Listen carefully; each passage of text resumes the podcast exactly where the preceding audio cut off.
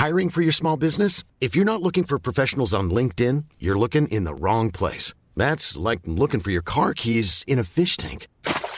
LinkedIn helps you hire professionals you can't find anywhere else, even those who aren't actively searching for a new job but might be open to the perfect role. In a given month, over 70% of LinkedIn users don't even visit other leading job sites. So start looking in the right place. With LinkedIn, you can hire professionals like a professional. Post your free job on linkedin.com/people slash people today.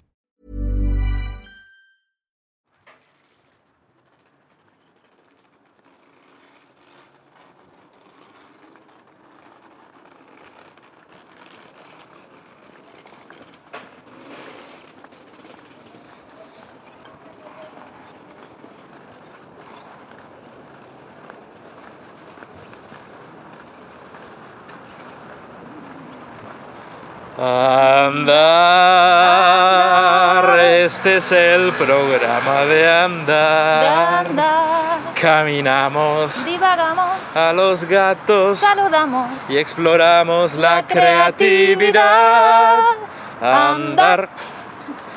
Hola, una semana más en El Andar, el paseo cast sobre creatividad y videojuegos. Yo soy Jordi de Paco. Y yo soy Mayra González. Muchas gracias por acompañarnos en un programa más. Y lo primero que quiero hacer, por cierto, es eh, saludar a Pep, el padre de Marina, Sí. porque nos dijo que está muy bien lo de cantar. Pero que si no canten mejor, sí, que si no cantamos mejor. El comentario es, che, si, si canteu bé, si no canteu millor. Que es que si cantáis muy bien, pero si no cantáis, mejor, ¿no? Pues Pero luego está bien, luego, luego yo creo que... se lo dice también a Pink claro. Floyd, o sea que me lo Claro, tomo como un... Sí, es verdad. Yo creo que también opina que si no cantan mejor, es mejor que solo la música ya está. Pero bueno, sí, sí. Pero vamos a seguir haciendo, ya le dije que es que, a ver, ya si no cantamos, eh, ya va a ser algo... O sea, no va a ser lo mismo No, no, esto. eh, esto hay que cantarlo. hay que Este hay que cantarlo. siempre. eh, El que no quiera escuchar la canción, que empiece en el minuto 2 y ya está. Que tenemos Bueno, comentarios de sí, la semana eh, pasada. Yo antes de nada quería o sea, hablar de los comentarios y sobre todo de uno que se me pasó porque la semana pasada dije, ah, pues no hay nada y tal, ¿no? Y mentí, bueno, no mentí, pero no vi uno que había en Te engañaste, que dicen los valencianos. anaidgames.com, que de hecho si queréis entrar a, a verlo entero porque es un comentario en el programa de, De aprender. de aprender y que habla sobre diferentes plataformas online para, para aprender, diferentes páginas que tienen cursos de, eh, de distintos ámbitos que imparten universidades o institutos o investigadores y que pues eso van de muchas cosas y que muchos cursos, la mayoría son gratuitos. Eh, algunos pues puedes pagar si quieres un certificado, algunos también puedes pagar si eh, te convalidan con créditos, con alguna cosa y con alguna que diga universidad, no sé, cosas de estas, ¿no? Pero vamos, que hay diferentes páginas como Coursera, edX o cosas así. Y bueno, y el comentario iba de eso y me parecía interesante recalcarlo por si a alguien, bueno, le puede venir bien. Podéis entrar a la web a, a leerlo. Sí, en, Y- en anaidgames.com Sí. en- hay un artículo que es eh, Andar temporada 2, episodio 3. Ahí está, creo. Sí. Y, y claro, no lo comentamos, pero el curso, por ejemplo, que dije así brevemente, que empecé a hacer sobre astrofísica, era de EDX precisamente, de una universidad australiana, si no me equivoco, de un par de... Uy, ay, pensaba que te ibas No, que estaba algo. viendo que hay, hay un bebedero de gatos ahí, estaba viendo si había Oh, gatos es cerca. verdad. Es que por aquí a veces hay, por aquí a veces he visto, ¿eh? Entonces, bueno, al final son plataformas muy interesantes para aprender, hay muchos temas y cosas que, bueno, es una alternativa buena a aprender también por tu cuenta, a tu ritmo, porque muchos son cursos en los que no Estaba que currado el curso que hiciste de astrofísica. A mí me gustaba bastante, la verdad, o sea, estaba bien. De hecho, o sea, no lo continué porque ya, pues bueno, acabé un poco así como que eh, no tenía tanto interés quizás o por otras cosas de la vida, pero estaba bastante bien. Y sí que miré otros en Coursera sobre astronomía porque dije, vale, igual me estoy ya pasando. Voy a hacer algo un poquito más sobre cosas del espacio, pero no tanto a nivel de ecuaciones y física y cosas así, ¿no? Y, y ahí también parecía que estaban currados, la verdad. Y era eso, al final es, están im- impartidos por profesores o investigadores tochos, o sea, uno de los que impartía en el curso que hice, no sé si ganó algún premio bastante tocho por algo de agujeros negros y no sé qué, yo qué sé. Que, que no es así un curso tonto, ¿no? Que realmente son cosas muy Sí, sí. interesantes. Y pues eso, nada, que si queréis, mm, yo qué sé, Yo- ampliar vuestros conocimientos con alguna cosa, pues están Me, estas alternativas. me siento muy tentado. No sé. No sé si, si habéis visto estos anuncios, que creo que ya, a mí al menos no me salen tanto, que van sobre música, sobre escribir o algo así. No me acuerdo cómo se llaman los Eh, cursos. ¿Masterclass? Masterclass, Sí. que está el anuncio ese de Hans Zimmer Sí. haciendo con el piano. Eso es una pregunta. No. y me, daba, me sentía tentado Sí, los que hay de escribir y tal. En plan, aprende a escribir con Neil Gaiman.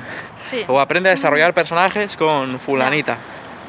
Me llamaba la atención eso. No me, no- siempre, o sea, me he llegado a meter en la página, lo he mirado todo y he dicho, hoy le doy, Ya. quiero que... Claro.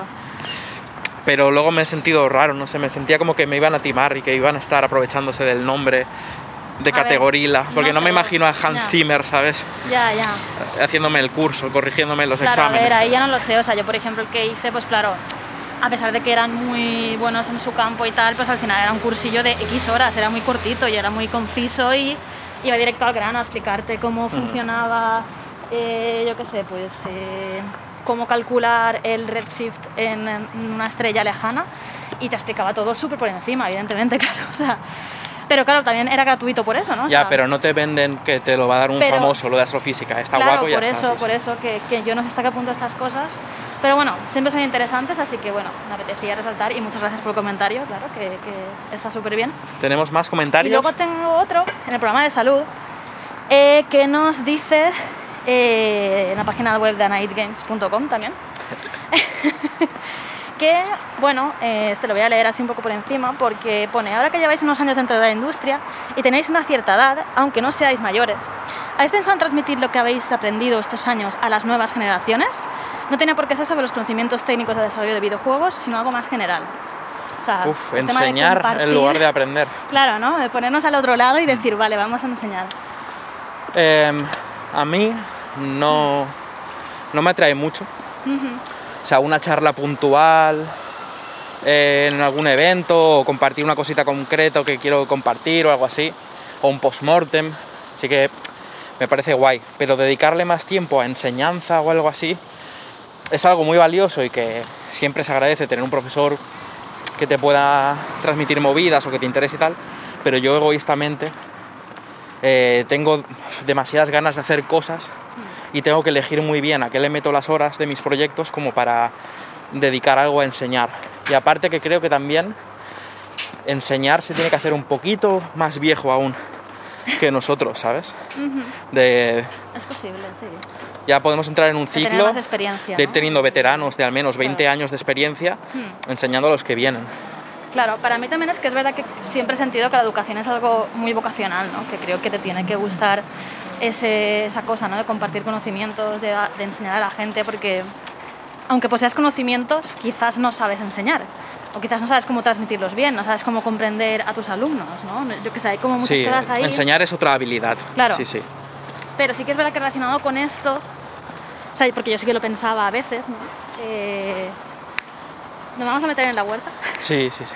Entonces va a haber aquí un poquito de parón, pero bueno, puedo hablar así más o menos. Que, por cierto, hoy noto, porque es, estamos grabándolo a las 6 de la tarde, creo, ¿no? Sí. Y es la huerta, pero se oye todo el rato, no sé si lo llegará a pillar un- el móvil, un rumor de tráfico, porque al lado está la ronda norte de Valencia, y es como la hora en la que está todo el mundo yendo y volviendo, Sí. o sea, volviendo del curro, sí, sí. y noto todo el rato ahí la ronda de fondo. Que bueno, sobre el tema de enseñar y todo esto, sí que yo a veces le he dado vueltas, ¿no? Como en plan de, hostia, pues compartir conocimientos o quizás si lo que yo conozco, o sea, lo que yo he aprendido durante todos estos años sirve de algo o puede, puede servir a la gente. Entonces, ¿qué pasa? No, que, Ah, vale. que han pelado todo el campo este y estaba Ya es verdad. sí. fascinado contemplándolo. Sí, había, ¿qué había ahí? No sé. No sé, barracas, las han tirado, No, ¿sí? ¿no? ¿Qué va? No, yo creo que había vegetación, ¿no? O sea, habían cosas. Bueno, Bueno, ha cambiado esto. Entonces, eh, de hecho tenemos una foto de la semana pasada ahí. Sí, o ya sea la- que ya la miraremos. Se puede mirar. No, sobre eso sí yo sí que le daba vueltas, ¿no? Pero siempre me, me daba mucho reparo, pues, el tema de, por ejemplo, dar charlas o cosas así, ¿no? Porque era como, es una manera de compartir conocimiento, pero tampoco es dar clase. Pero sí que era como algo que cuando me ofrecían algo así me daba mucha reparo. De hecho- un poco así cosa y tal. Has dado tu primera charla de tu Claro. vida en el Fan and Sirius de Y diciembre de 2021. Di la primera charla el año pasado. Esto me lo planteé a principios de 2020, pero vino la pandemia, así que nada. Eh, y bueno, me surgió la oportunidad y dije, vale, voy a hacerlo, aunque me dé mucho, mucho reparo ¿no? y todo esto, porque bueno, al final era una manera de compartir ese conocimiento ¿no? que, que he tenido, o sea, he adquirido antes de estos años, mi experiencia, mi, mi, mi creatividad, que bueno, pues yo qué sé, pues es la mía, ¿no? Y si a alguien le inspira o le sirve o yo qué sé, simplemente es, el- es bonito verlo, no sé por así decirlo, en plan está bien. Y, y no sé, es algo que por ese lado quizás sí que...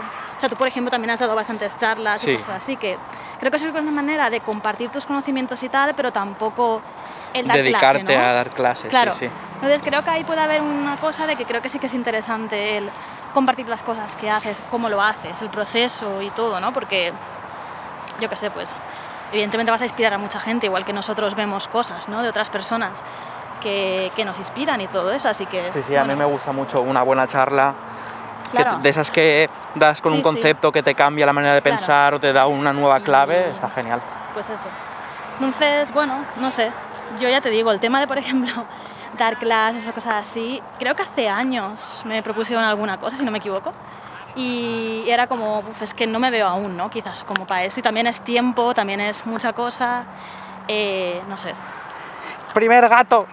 Primer y segundo Primero, y tercer segundo, gato, o tercero, hay sea, muchos gatos juntos aquí. Hay muchos, porque estamos al lado de la colonia felina esta y ya hay muchos. Pero no vamos a acercar Pero porque no, están no. los que cuidan de la colonia Claro, felina tampoco y vamos a molestar ahí. me siento como que les invado Sí, su sí. momento zen de cuidar los No, no, gatos. claro, claro. Que te iba a decir, Sí, has comentado que hasta ahora no te habías atrevido a dar charlas y era algo que te habías propuesto. Y de hecho creo que lo podemos hilar muy bien con el Sí. tema que queríamos tratar hoy, sí. que es el síndrome del impostor. Ujú. Y que a lo mejor uno de los motivos por los que no, tú no te veías, con qué derecho me subo ahí al escenario Ujú. a darle una charla a alguien, Sí. porque esos pueden estar ahí arriba y yo no, pueda que tenga que ver con ese síndrome de impostor. Sí, puede ser. Sí, eh, a ver, o sea, yo quería hablar hoy del síndrome del impostor, pero también sobre la relación que tenemos con el trabajo que hacemos y también sobre la percepción que tenemos con lo que hacemos, eh, con nuestra creatividad o con, con todo eso ¿no? que, que creamos. Em, también sobre el ego, porque creo que es importante aquí, porque hay un punto de, de eso, ¿no? del ego que tienes a la hora de crear. Y también autocrítica, ¿no? que también muchas, muchas veces se entremezcla en todo esto. ¿no? Entonces, un buen, un buen, una buena cosa que aquí hay que desempacar. que te iba a decir Entonces- brevemente. sí, voy a... para o lo- sea, Ah, no, no, bueno. Era para los que nos estén escuchando, hablar de qué es el síndrome Claro, del claro. impostor. Ah, ¿ibas a eso? Sí, sí, claro, Adelante, no me- compañera. No, porque a ver, o sea, evidentemente creo que esto es algo que mucha gente igual conoce por haberlo leído por ahí, porque igual le pasa, o porque, yo qué sé, pues lo que sea, ¿no? Pues es algo que creo que se comenta. No solo en círculos creativos, o sea, creo que pasa mucho en círculos creativos y yo lo veo mucho en gente creativa, pero también pasa en otros ámbitos, en otras carreras, en otros trabajos. Y así muy rápido, pues el síndrome de impostor es como la creencia de que, de que no eres suficientemente buena, de que eres un fraude, de que el resto son mejores que tú haciendo, o sea, en, en- en el trabajo que tú, podías, que tú estás haciendo, el resto son No, mejores estoy y que quitando tú el puesto a alguien cuando hay mucha gente mejor que yo eh, por has ahí. tenido suerte y ya está, de que lo que haces solo le gusta a tu familia, a tus amigos y el resto está mintiendo. Eh, no sé, básicamente son una serie de como pensamientos intrusivos de este tipo y como muy inseguridades ¿no? relacionadas con, con lo que haces, ¿no? que te hacen pensar pues eso, ¿no? que, que eres un fraude y no eres lo suficientemente buena. Y ya está, ¿no? y que el resto son mejores que tú. ¿no? Y claro, esto es una cosa que quizás a día de hoy, pues bueno, pues en trabajos creativos pasa, pasa más y, y- porque bueno, por la, por la característica ¿no? que tiene la creatividad y todo eso, pero también en otras cosas y creo que también las redes sociales no, no es que fomenten esto, ¿vale? Pero creo que sí que a veces pueden igual acentuarlo de alguna manera, porque es verdad que al ver eh, muchas cosas ¿no? en redes sociales de, yo qué sé, pues por ejemplo, seguir a muchos artistas y ver a mucha gente ¿no? que hace cosas parecidas a las tuyas, ¿no? Pues igual te puedes empezar a comparar con esa gente, ¿no? Y pensar, hostia, mira este, eh, cuántos mm, eh, números tiene, ¿no? En plan Los likes, likes, mira cómo cosecha el muchas like. cosas y tal, y joder, se lo merece, ¿no? Mira qué cosas más guapas haces, ¿no? Y yo, en cambio, pues igual no tanto, ¿no? No sé, hay muchas Sí. cosas ahí, ¿no? Y también está relacionado, ¿vamos por ahí? Sí, Eh, pues bueno, con, con cosas ya creo de eh, inseguridades con respecto a la sociedad también incluso, Cuidado. ¿no? Podemos pasar. Ah, paso de peatones peligroso. O sea, con respecto a cosas de, de la sociedad en sí, ¿no? Porque esto se ve que eh, como que se estudió y pasaban más... O sea, habían casos de mujeres que habían tenido éxito en empresas en sus trabajos y tal, eran muy... O sea, habían conseguido éxitos, pero no se sentían que realmente... eh, Uy, aquí hay una terraza. Me ha sorprendido. que no se sentían que realmente se lo merecieran, ¿no? Y es por esa sensación de que tenían que estar constantemente eh, validándose, ¿no? Validando su capacidad, porque por ser mujeres, pues les costaba mucho más, ¿no? Ser reconocidas y todo esto. Entonces, pues pasaba un poco estas inseguridades, esta sensación, ¿no? Y, y creo que eso no pues puede pasar también en determinados grupos eh, por, por cosas ya de la sociedad, ¿no? Sí, creo que, que puede pasar. Mm. Pero vamos, sí, son al final pues ese tipo de inseguridades y cosas. Y entonces, eso es un tema, no sé, un tema que cada dos por tres yo creo que siempre sale, ¿no? De, o gente que habla de, de- del síndrome del impostor y todo esto. O sea, yo he tenido síndrome del impostor, mm, sobre todo creo que al principio y luego por épocas también. Eso me, me interesa Eh, bastante. Me- Desarrolla cómo ha sido tu sí. relación con el síndrome del impostor. Claro. O sea, yo he tenido épocas en las que me he sentido súper... mm, Pues eso, que he tenido mucha suerte, que estaba en el momento adecuado. Y entonces pues he dicho, hostia, ¿sabes? Pues por conocerte a ti y tú empezar a interesarte por los videojuegos y yo estar contigo y empezar a ayudarte a hacer el arte, pues ya está, ¿no? Como...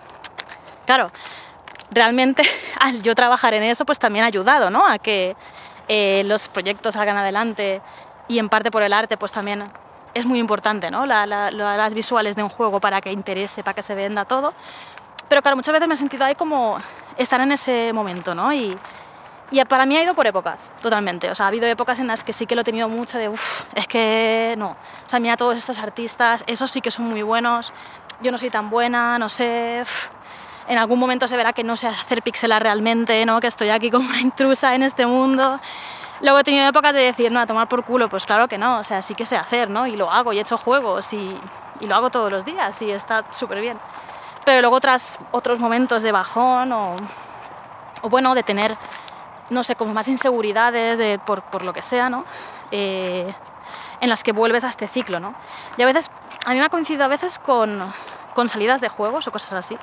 Por ejemplo, con el Red Strings Club, que fue un juego que lanzamos en 2018, nuestro segundo juego comercial.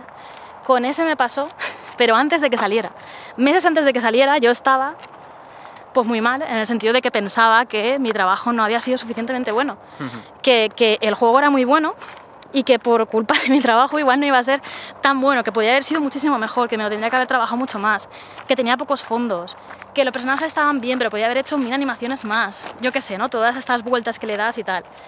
Y De no hecho, sé- un inciso. Ujú. Aquí un- una pelea que tuve yo con eh, Resins Club y Marina fue eh, prohibir que se generaran más assets y más animaciones. Pero yo era en plan, es- ya es suficiente, está bien. Claro. Y Marina seguía haciendo y cambiando colores y cambiando cosas. Y llegó un momento que tuve que decir, por salud, eh, da igual lo que hagas a partir de ahora, no lo voy a implementar. Pero Me declaro en huelga. No podías parar que cambiara colores de sprites que ya estaban implementados, porque eso sí que lo puedo hacer. Meter cosas nuevas, no. Y porque no he querido aprender programas, que no, que no. No, no, pero sí, sí, entiendo lo que dices, que, que a veces era como, es que esto no es necesario, realmente no Ya- hace falta. No, no- no te va a subir el Mm. Metacritic porque No, no, no. haya una animación no, más de no. beber. O sea, sí que es verdad que estoy muy orgullosa de los colores, por ejemplo, y de que esos colores los cambiara una semana antes de que saliera el juego, más o menos. O sea, de, de que como le metí ese extra de trabajo de volver a revisar todo y estoy contenta con eso. Y eso sí que pienso que, que quizás por ahí había más parte de autocrítica y parte de decir, vale, estoy analizando mi trabajo y quiero que sea mejor, ¿no? Más que otra cosa. Pero luego salió el juego y dije, pues está de puta madre, ¿sabes? ¡Toma! O sea, y sobre todo, no, a ver, al principio pues aún hay ese miedo tal, pero luego con el tiempo digo, pues yo qué sé, pues está bien, ¿sabes? O sea, Sí, a mí todo bien. lo que hago también Claro. me gusta mucho más con el tiempo. Sí, Cuando estoy sí, sí. fuera de ello y Claro. lo puedo ver un poco como un extraño, digo, hostia, no me Ujú. acordaba de que había escrito esto. Claro. Me he sorprendido a mí mismo o me he hecho reír con este texto. Es que a veces también es una cosa, ¿no? El estar metida en un proyecto durante tanto tiempo, a veces es difícil abstraerse, ¿no? es difícil ver las cosas con perspectiva y a veces dices, ¿qué estoy haciendo? ¿Esto está bien o no? O lo que sea, no sé. Sí que verdad que a veces valoras más las cosas con el tiempo. Pero sí, diría que, que desde hace tiempo no tengo síndrome de impostor.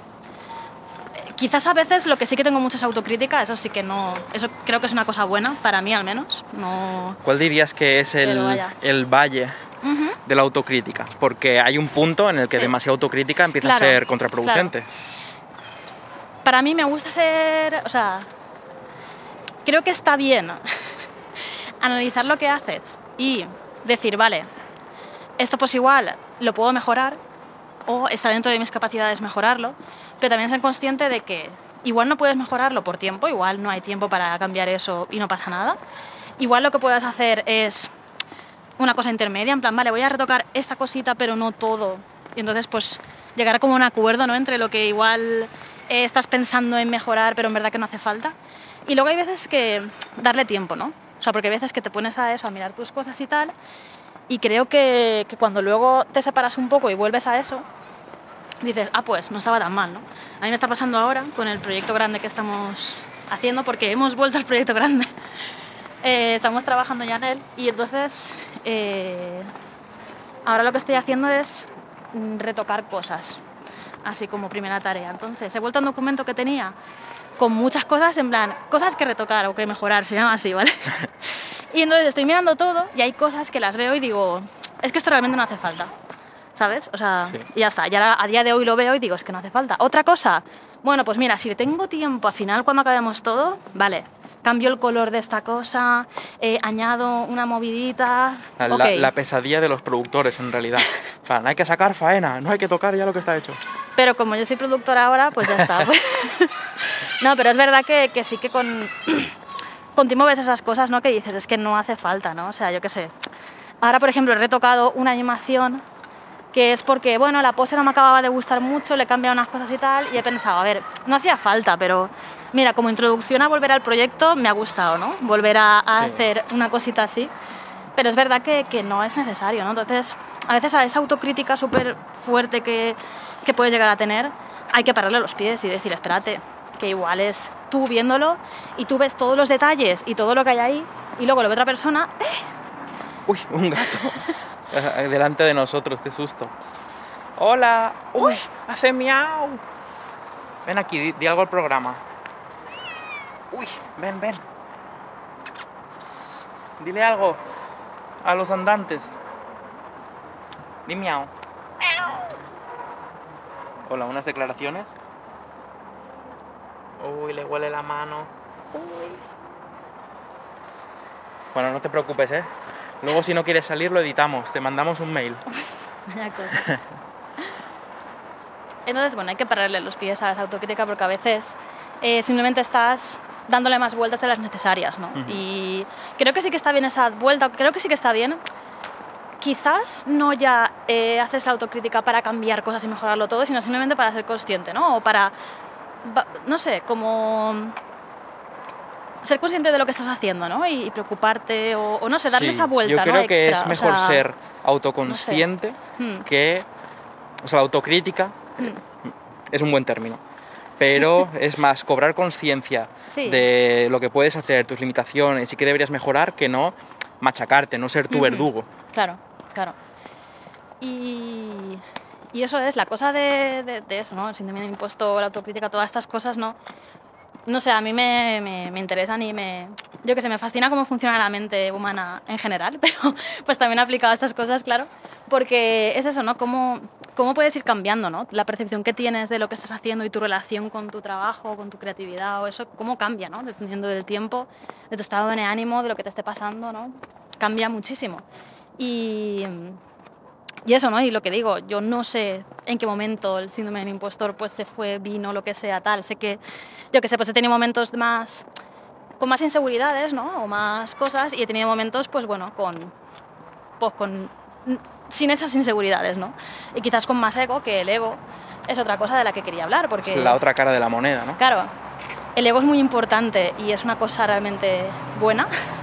No, no ya eh, ser una persona egocéntrica y no eh, pensar en nadie más, sino como el concepto de... La autoestima. Claro, de tu autoestima y tal, porque eso es súper importante.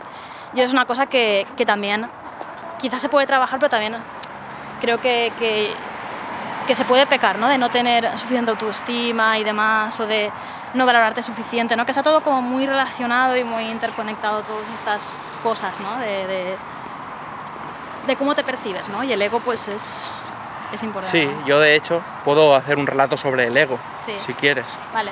Porque esto es como edición andar Pokémon Marina y Pokémon andar Jordi. A ver. Marina va a traer el, el síndrome del impostor a esta charla y yo venía a traer los delirios de grandeza. ¿Vale? Me expongo aquí, ante todos ustedes. Em, pero también quiero hablar porque he tenido un viaje interesante con respecto al ego en, en estos tiempos que hemos estado lidiando, batallando con nuestra salud mental. Y yo creo que siempre he tenido lo contrario del síndrome del impostor. De hecho, mis mayores esfuerzos han ido en intentar mantener a raya mi ego, porque siempre he pensado que soy el puto amo. Esto es algo que nunca se puede decir. ya. O sea, lo digo aquí en el andar porque estamos en familia, ya somos familia aquí en el andar. Yo he de decir, o sea, pequeño así como sí. inciso, que he tenido épocas en las que yo pensaba eso muy fuerte también. O sea, creo que, por ejemplo, creo que mis dos primeros años de universidad yo pensaba que todo lo que hacía era la puta hostia. Y Ya, me lo bro. creía de cojones. Eras muy ¿sabes? joven y maduraste. Yo tengo, cuenta, tengo ¡no! 34 años. o sea. No, no, no, pero que, que, que- que también que hay parte ahí, ¿no? De, de- de- de- dentro del viaje, de este ciclo Mm, de tal, que muchas veces pues, puede aparecer este ego fuerte de sentirte poderosa, ¿no? Pero bueno, lo siento, que Sí. continúas. O sea, lo que quiero oír es no creerme mejor que nadie, sino que me siento capaz de cualquier cosa. Sí, En el sentido de, wow, es que yo puedo hacer algo súper original, súper potente, eh, solo tengo que encontrar la- los medios, eh, seguidme, que yo os llevaré, ¿sabes? Tengo el fuego de Prometeo, sí. tengo las respuestas, tengo soluciones, no hay nada que no pueda hacer. Y es algo que siempre he tenido que mantener a raya, porque, por un lado, creo que no es una característica que te haga desarrollar un buen carácter. O sea, y no he tenido problemas de, de llevarme bien con gente. O sea, eso como una batalla interna. Creo que lo, te- lo hago bastante bien. El hecho de mantenerlo a raya y no proyectarlo a los demás. Me considero una persona empática. O sea, el problema es cuando tienes mucho ego y poca empatía y te vuelves un gilipollas Ya. de la hostia. Pero es como que yo puedo disfrutar de mi altísima autoestima y mantenerla a raya y eso. Y el- lo de mantener a raya el ego es simplemente para eh, conocer mejor tus limitaciones, porque sin esa autocrítica creo que pierdes el norte de cuáles son realmente tus fortalezas. eh, mantenerte humilde es lo que te hace aprender, lo que te hace explorar. Si desarrollas demasiado ese ego, creo que dejas de crecer. Ahí es donde hay que podarlo, es como un bonsai el ego, en plan, pum, se ha hecho demasiado salvaje, tengo que podarlo para tener oportunidad de desarrollar mejores ramas. Pero a la vez es una gasolina. Y eh, el ego no es solo ego de egoísmo, sino que es la percepción de uno mismo, el término psicológico. Muy resumido, muy burdamente resumido, ¿no? Pero lo que me ha pasado, curiosamente, después de estar siempre rebosante de ego, con mis delirios de grandeza y tal, que en parte es lo que me ha permitido atreverme a hacer videojuegos, a pensar que lo puedo conseguir, a darlo todo, es una gasolina muy importante para mí. Pues durante esta pandemia eh, he perdido muchísimo el contacto con, con él. Y me he ido consumiendo por la mala situación en la que estábamos, las crisis de ansiedad, el no poder trabajar, el estar aislado sin ver a otra gente, tanto familia como colegas de la industria, poco a poco me he ido consumiendo, el ego se ha ido marchitando y estaba simplemente en un estado de supervivencia, de uf, que pues nada, en algún momento de la vida habrá que volver. Y de nuevo voy a sacar aquí a personaje recurrente ya en los programas que es eh, mi psicólogo que hablamos precisamente de este tema y hablé con él que yo siempre he tenido como me considero una persona que ha tenido que mantener a raya su ego que tiendo a sobrevalorarme y precisamente mm, una de las claves que me dio para empezar a recuperarme a nivel creativo fue una cosa que yo había interiorizado muy claramente, que era que tengo que mantener mi ego a raya, me lo rompió. En plan, tienes este mantra que ahora mismo no te sirve para nada, porque tu ego está bajo mínimos, porque tu ego se sustenta en crear, en interaccionar con otra gente, en tener conversaciones interesantes, inteligentes, en, ¿sabes? Has dejado de ser esa persona que te habías creado, de el artista, creador, un poco en la vanguardia, que te consideras ahí y tal, se ha ido consumiendo porque no estás viviendo nada de esa persona. Y ahora mismo partes de una situación en la que no tienes ego y necesitas ego para crear. Y me estuvo tratando, y es algo que me fue muy muy bien, el hecho de vamos a volver a recuperar tu ego, a jugar con la creatividad, a ver, a que te des cuenta de que eres bueno, a que, plan, quítate ese estigma que tenías, ese miedo a tu ego, porque sí que siempre a veces me ha llevado a tomar malas decisiones o siempre le he tenido miedo a mi ego y que me ayudara a, reencontrarme con él, a decir, mira, mírale a los ojos al ego, disfruta de sentirte bien con lo que haces, de estar orgulloso de tu trabajo, de tener una perspectiva única, ¿sabes? Quiérete más. Se me hizo muy raro porque yo nunca había tenido que hacer un esfuerzo para tener más autoestima. Plan, me, me sobraba siempre. Y creo que este viaje de bajón me ha permitido redescubrir ese ego y no mantenerlo a raya como si fuera un, un perro rabioso, en plan, siempre con la correa corta, el maldito ego tal, sino a dialogar con él, a escucharlo, a entender que las cosas que dice son desorbitadas, pero entender de dónde vienen, cómo puedo utilizar esa energía, cómo poder canalizarlo en cosas creativas y, por supuesto, evitar que eso se traslade en rasgos de personalidad indeseables, que es lo que no quería sobre todo. Y es un poco el, la otra cara de la moneda, ¿no? De que igual que tú pensarías lo de cómo voy a echar currículum en esta empresa. Porque, ¿sabes? El síndrome del impostor, no sé si yo me merezco estar ahí. mi, mi, idea siempre era, en plan, ya les gustaría a estos pillarme. Claro, claro. O sea, que es una ida de olla, claro, y eso te, te, quita oportunidades también. Sí, sí. Sí, a ver, la movida de esto es conocer, o sea, lo que dices, ¿no? En plan, conocer mejor qué es lo que te pasa y por qué te pasa y por qué vienen estos pensamientos, ¿no? Y creo que yo por eso, quizás todos estos pensamientos con el tiempo los he ido sacando como he podido o tal, por, por eso, ¿no? Por conocerlos y saber decir, vale, no, estas cosas no, o voy a cambiar estos pensamientos por algo alternativo, ¿no? O lo que sea, ¿no? Y... Pero también es verdad que es que es eso, para mí, la relación con todo esto... Voy a parar a beber agua, puedes ah, seguir hablando. La relación con todo esto ha sido muy cíclica, es lo que decía, ¿no? Es que, por ejemplo, no sé, has dicho lo de echar currículum en una empresa, yo cuando acabé la universidad no tenía nada de eso, no echaba a todo y era como, no, mm, yo qué sé, aún así pues a veces pensaba, joder, igual no soy suficientemente para lo que piden, pero yo lo he hecho, o sea, joder, claro.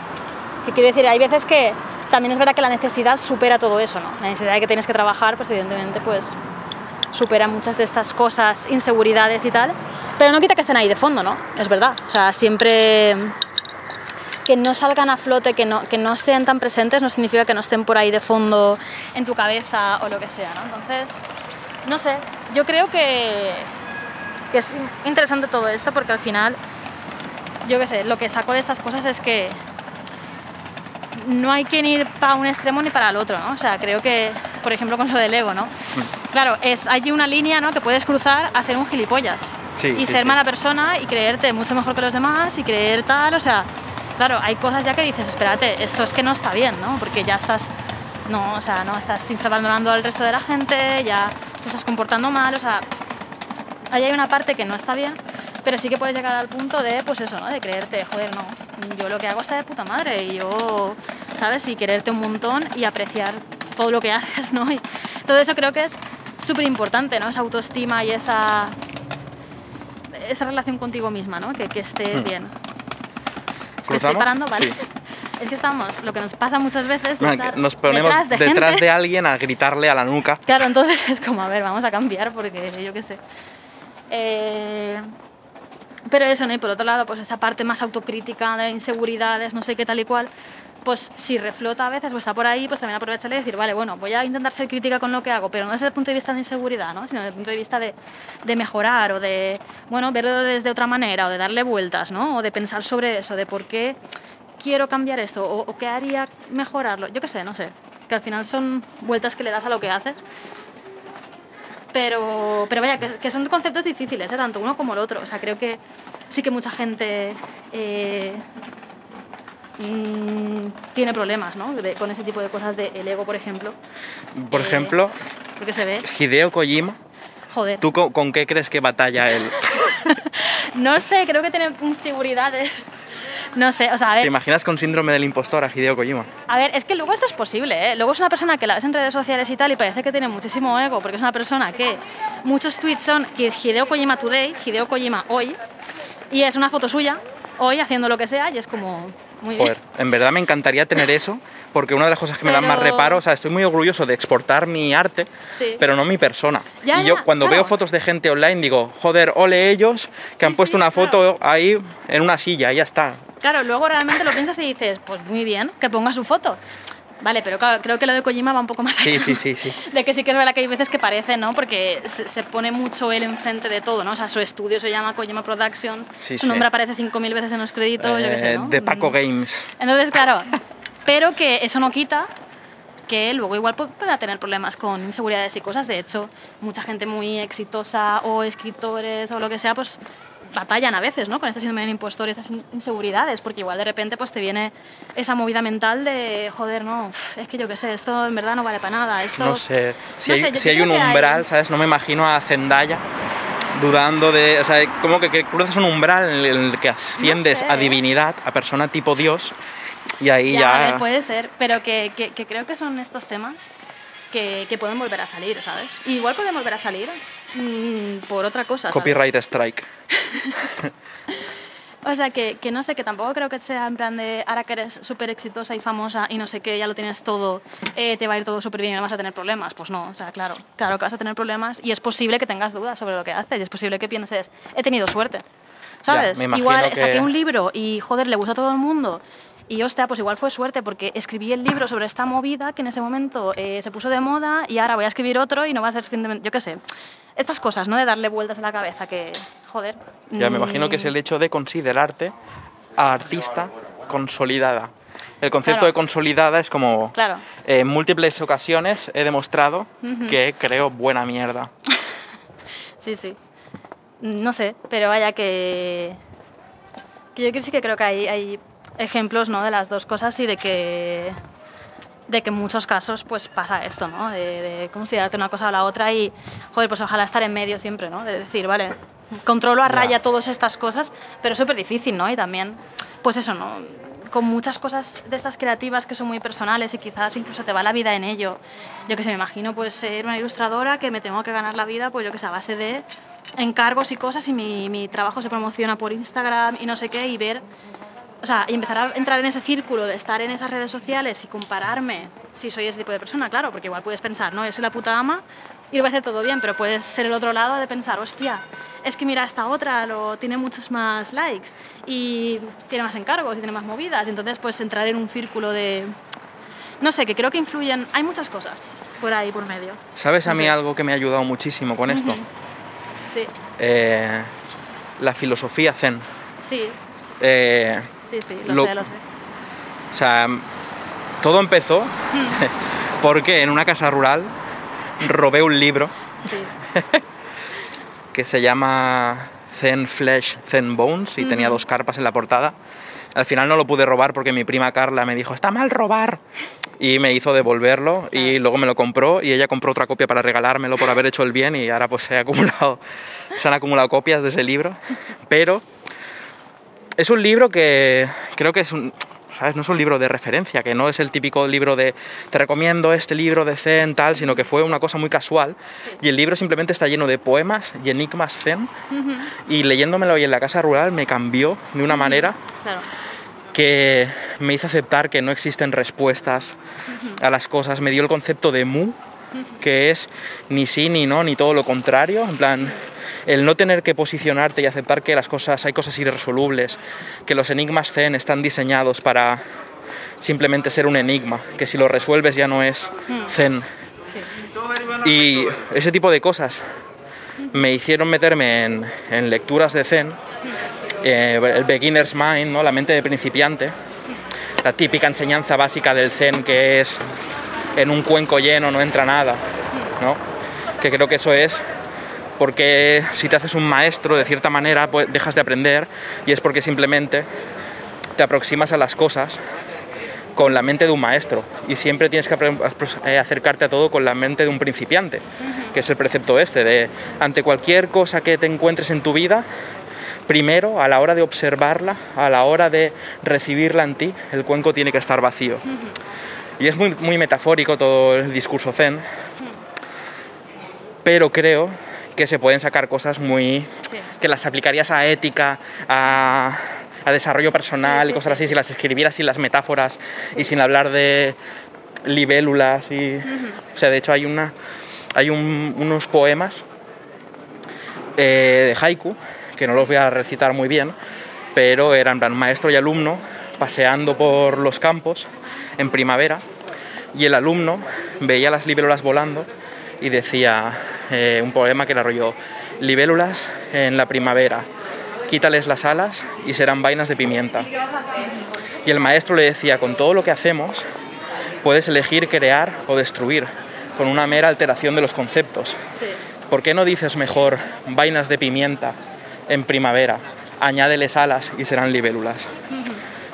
Entonces, es ultra metafórico, pero me dio tanta potencia a la hora de cómo de relacionarme con mi creatividad, con mi ego, con los miedos, con el, el- ese ansia que tenemos a veces de tener las cosas claras, ¿no? que parece que me ha dado la capacidad de no opinar en Twitter, por ejemplo, de es que veo las polémicas del día y digo, ah, pues no lo sé, tendré que pensarlo, o a lo mejor, y, y estoy contento no llegando a una solución y no posicionándome, porque simplemente acepto que tengo no tengo la capacidad de tener todas las respuestas. Y eso me ha hecho tan libre Sí. y de estar tan a gusto. Y creo que se hila con de nuevo el ego y el síndrome del impostor.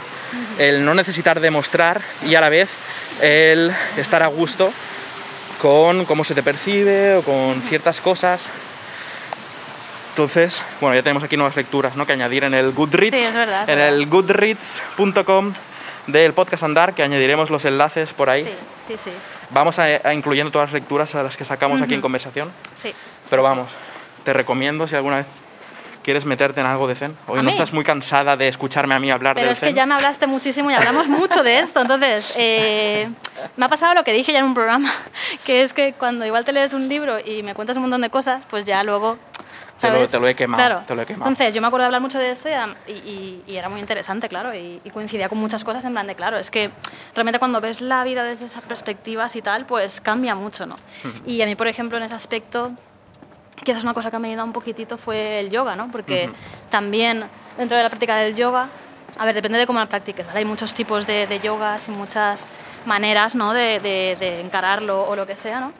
Pero la, la que yo sigo a mí me gusta porque tiene también partes un poco de meditación y un poco partes como, no motivacionales, pero sí como un poco espirituales y un poco así de, pues de este rollo, ¿no? El yoga invita Y- a la reflexión, ¿no? Claro. Inevitablemente. Entonces, hay muchas cosas, ¿no? Que desde que empecé a hacerlo, pues sí que a mí me ayudaba mucho a, a, pues eso, ¿no? A pensar sobre todos estos temas, a sentirme mejor conmigo misma, a tener más seguridad o lo que sea, ¿no? Y más que nada por eso, ¿no? Por verlo desde esa otra perspectiva y decir, no sé, ¿no? Que, que muchas cosas a veces ni, ni, ni son tan importantes, ¿no? O sea, eh, en- a mí me hace mucha gracia a veces cuando, cuando hago una práctica de estas de yoga que igual dice, vale, tú empiezas, ¿no? Estás ahí relajándote y tal, y dice, vale, tú pon en pausa todo lo que tengas que hacer y todo lo que hayas hecho.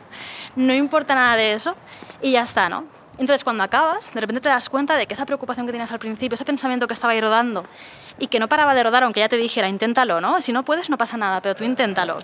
Y sabes que igual no puedes, ¿no? Porque hay cosas que no se pueden parar. Cuando acababas después de hacer todos los ejercicios, porque luego ya estabas más centrada en los ejercicios, esos pensamientos que igual tenías ya no están. Entonces ahí te das cuenta de que dices, claro, es que todo cambia, ¿no? Y todo es súper alterable y todo depende mucho del momento. Y si ves las cosas de repente de otra manera, de esa perspectiva más zen o más meditativa o más, no sé, calmada, no sabría decirlo, ¿vale? Pero Es apasionante la maleabilidad de la mente, ¿eh? me claro, encanta. entonces ahí veías, ¿no? Y decías, hostia, joder, qué poderoso esto, en plan, de hacer 20 minutos de ejercicios, de ponerme así, no sé qué, tal cual, y que luego salir y decir, estoy como nueva, es que me da igual el resto de cosas, ¿sabes? Y por eso hay veces que, por ejemplo, paro, igual estoy trabajando y digo, "Uf, estoy así un poco rayada con no sé qué, me voy media hora a hacer yoga. Y esa media hora ya me cambia todo, ¿sabes? Luego vuelvo al ordenador y lo veo todo de otra manera distinta, ¿no? Y, y, a ver, eso es mi experiencia, claro, hay otras muchas maneras ¿o no? de hacer todo este tipo de cosas, pero que lo que me refiero es que, que creo que sí que hay maneras ¿no? de, de, de parar estas cosas y tal, pero, pero bueno, no sé, mm, o de, o de- no de pararlas, sino de intentar encararlas de otra manera, ¿sabes? De intentar cambiar un Ya, poco... de, recibirlo, ¿no? Con una llave Claro. de judo y convertirlo claro, en una energía claro. diferente.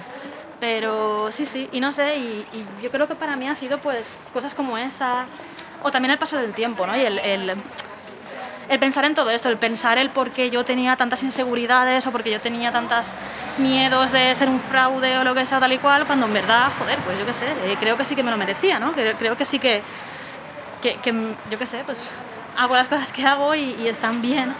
Y, y me siento orgullosa ¿no? de lo que hago y de lo que he conseguido. Entonces, es eso, ¿no? Al final también muchas de esas cosas pues son tiempo, ¿no? Y, Yo me- darte cuenta. Me hace pensar, muchas veces, no sé por qué, me viene a la cabeza una entrevista que leí con Idris Elba, en el que le preguntaban cuál era el secreto de su éxito. Sí, Y él decía, he estado siempre mirando hacia adelante. Tienes que estar siempre con la vista hacia adelante y haciendo cosas y seguir progresando. Porque si te paras a mirar lo que hay detrás, ya te has frenado. Nunca tienes que pararte a, a- a sacar satisfacción de lo que has hecho. Tienes que seguir para adelante. sí. Y me viene tanto a la cabeza pensando en qué poca razón tienes. Idris Elba, de alguna manera me hizo enfadar tanto que dije, eh, voy a pararme un segundo a pensar en por qué esto me hace enfadar, a ver si de verdad tiene razón Idris Elba, Sí, sí. porque a mí me gusta mucho pensar en lo que he hecho y revisitar material y tal, y llegar a la conclusión de, Idris Elba, tío, para un poco, Ya, ya, ya. mírate Sí. lo que has hecho, Claro. que está guapo y que eres Idris Elba, que no te van a parar ya nada por eso. Claro, claro, claro. Es Que sí como que, cada uno tiene su lección vital, Claro, ¿no? yo Pero creo que ahí a mí me- claro. siempre me viene. Pero hay diferentes maneras de afrontar según cómo seas también, igual que nosotros tenemos diferentes maneras de afrontar la relación como tenem- que tenemos con lo que hacemos, ¿no? Hmm. Y es muy diferente por, por nuestra personalidad, por lo que hemos vivido, por todo. También es muy diferente pues por esto, ¿no? Por estas actitudes, ¿no? Que activamente hacemos de, vale, yo voy a, pues eso, ¿no? Eh, Soy más retrospectiva y me gusta más echar la vista atrás o no, ¿no? Yo paso de todo y tiro para adelante, ¿no? lo que te siente bien al coco. Pero yo creo que esto depende muchísimo de Te iba a decir, tenemos un regalo para Sí. Víctor, el Sí. productor, que le encanta que inclua- incluyamos costumbrismo y de Sí. hecho es un regalo que ha pedido Paula, en plan, hacerle este regalo a Víctor. Y mira qué lista es, que nos ha pedido que entremos a comprar donuts Sí, claro, en, eh, claro. en una panadería, así que vamos a ello. Buah, qué buena pinta tienen los donuts. Sí. Quería un donut de cada. Qué mala Paula que me hace venir a comprar donuts Ya, estando yo a dieta. ya digo, paso yo, ya está. Pero... Pero es una prueba para mí, soy Claro. fuerte.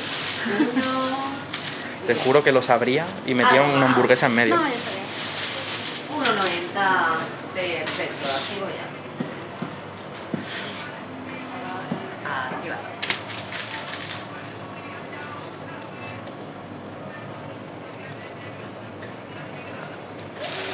¿Te quiere? No hace falta. Gracias. Gracias, hasta luego.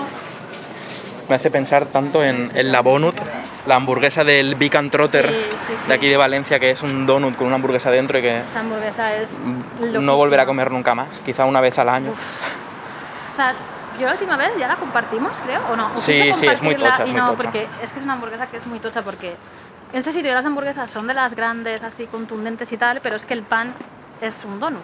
Pero es un donut, no, no tal cual el donut, ¿eh? es como un pan horneado Pero es por es ellos, hecho por dulce ellos, con el azuquita. Con azúcar y todo, sí. sí. Claro, claro, pero que, buah, y es muy loca. Y a mí me gusta la mezcla de dulce y salado, pero es verdad que eso a nivel Es- calórico sí, te matas. Te da la comida que necesitas para Te una da, semana.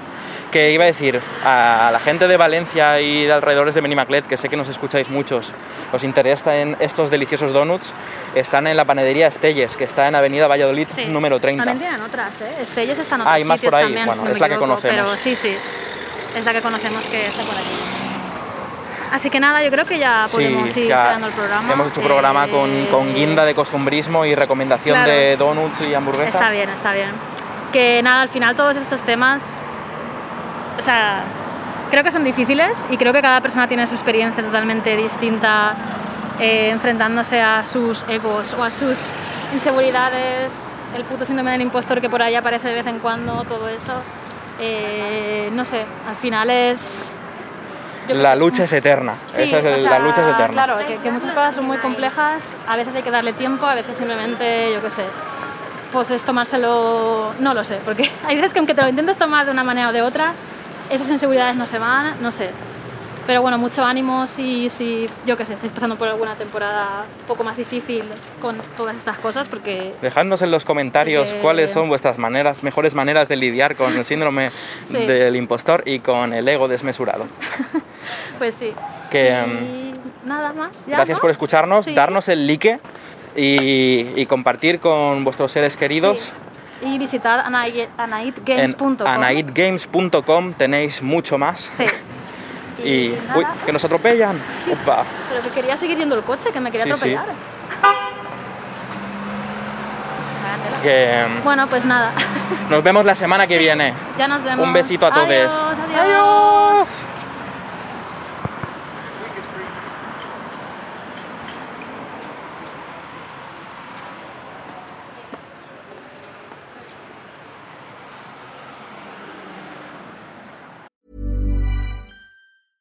Hiring for your small business? If you're not looking for professionals on LinkedIn, you're looking in the wrong place. That's like looking for your car keys in a fish tank. LinkedIn helps you hire professionals you can't find anywhere else, even those who aren't actively searching for a new job but might be open to the perfect role. In a given month, over 70% of LinkedIn users don't even visit other leading job sites. So start looking in the right place. With LinkedIn, you can hire professionals like a professional. Post your free job on linkedin.com/people slash people today. Burrow's furniture is built for the way you live. From ensuring easy assembly and disassembly to honoring highly requested new colors for their award-winning seating, they always have their customers in mind. Their modular seating is made out of durable materials to last and grow with you. And with Burrow, you always get fast, free shipping. Get up to 60% off during Burrow's Memorial Day sale at burrow.com slash ACAST. That's burrow.com slash ACAST. burrow.com slash ACAST.